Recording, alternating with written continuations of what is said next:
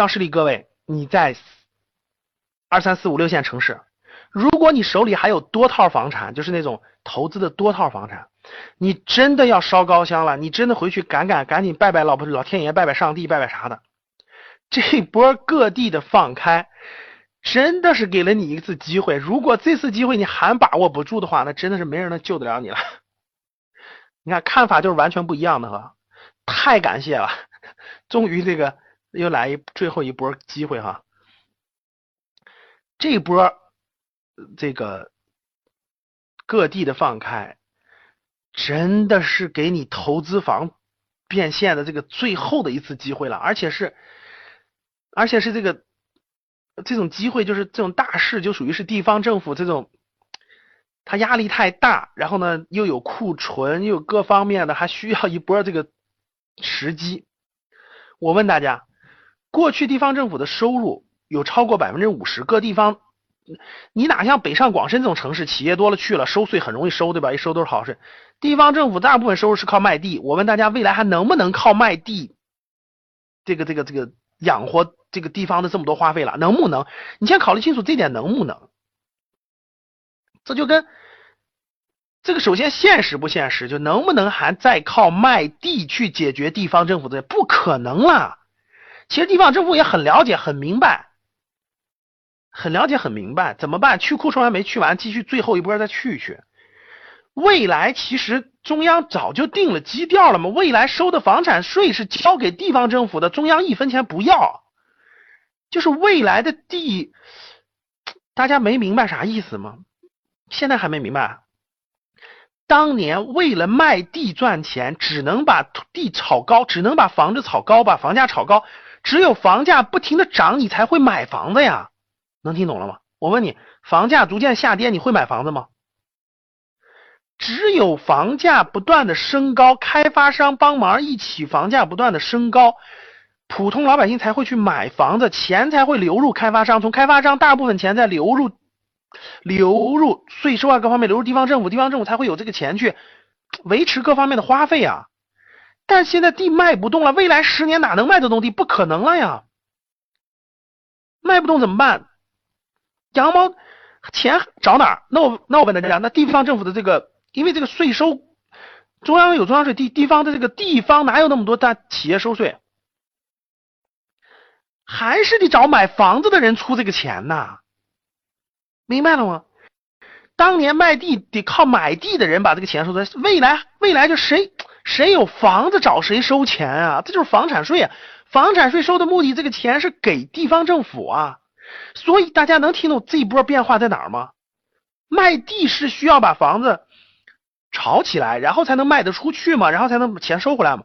未来要谁持有房子收谁的钱，这个钱去支持当地经济的发展嘛？这件事梳理完了以后，你听懂啥意思了吗？就是过去从过去从房产的这个卖地上是地方政府的收入，未来是谁持有的多，谁是谁房谁出这个钱。所以，其实房产的价值就发生了重大的变化，就发生了重大的变化。这个变化，如果你还没有捋清楚的话，我说的是站在未来十年，各位啊，你不要告诉我说，老师，我未来未来一年怎么房价又涨了？我们当地怎么房价又涨了？你说的是一年，我说的是十年。其实我说的已经很清楚了，就未来一定是谁有房子，谁房子多，谁就多交税嘛，肯定是这个政策嘛。所以，其实房地产作用在未来十年将会发生。彻底性的扭转，怎么叫逆转呢？就是过去它越高越好，未来是谁持有的越多，越租不出去，你你你你本身租不出去，但你还要不断的交这个税，你还要不断的交，因为有就交，你不交能行吗？不可能啊！所以各位，由于它的完全逆转，所以我我前面说那点你们听懂了吗？就是这波各地的放开，其实是一个真的是一个变现的。抓住时机，不要再错过了啊！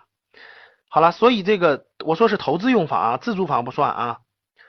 所以财富重新分配的起点到了我们今天的最核心的主题了，做完铺垫了啊。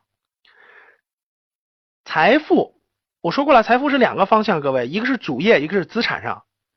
普通人，大家明白一点吗？就是财富呢，主要是两个方向的，一个是主业，一个是资产。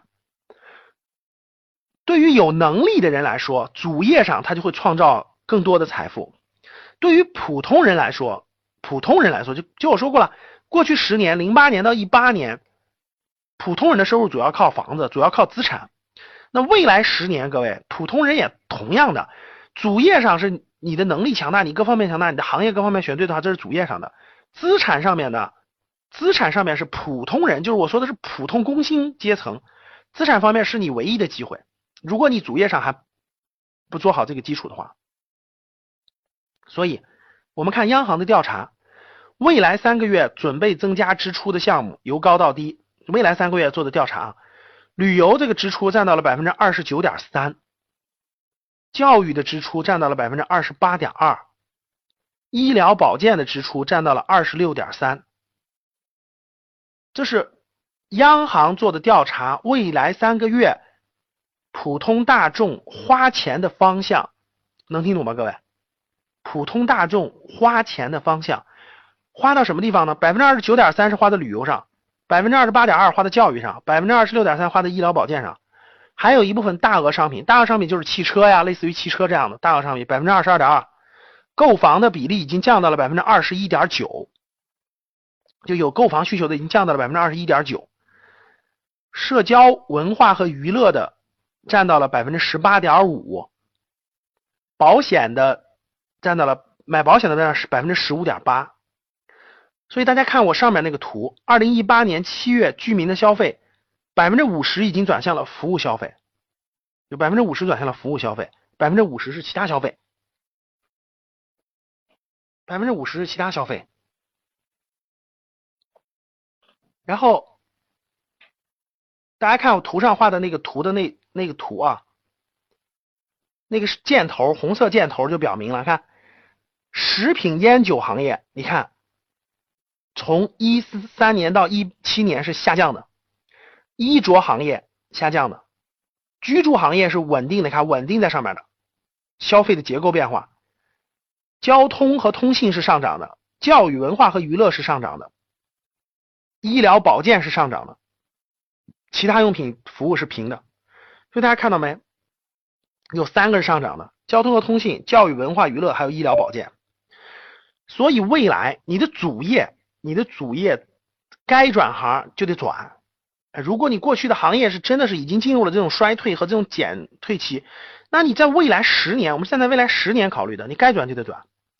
在资产上面，同样该调换就得调换，该调换就得调换，不调换在未站在未来十年，站在未来。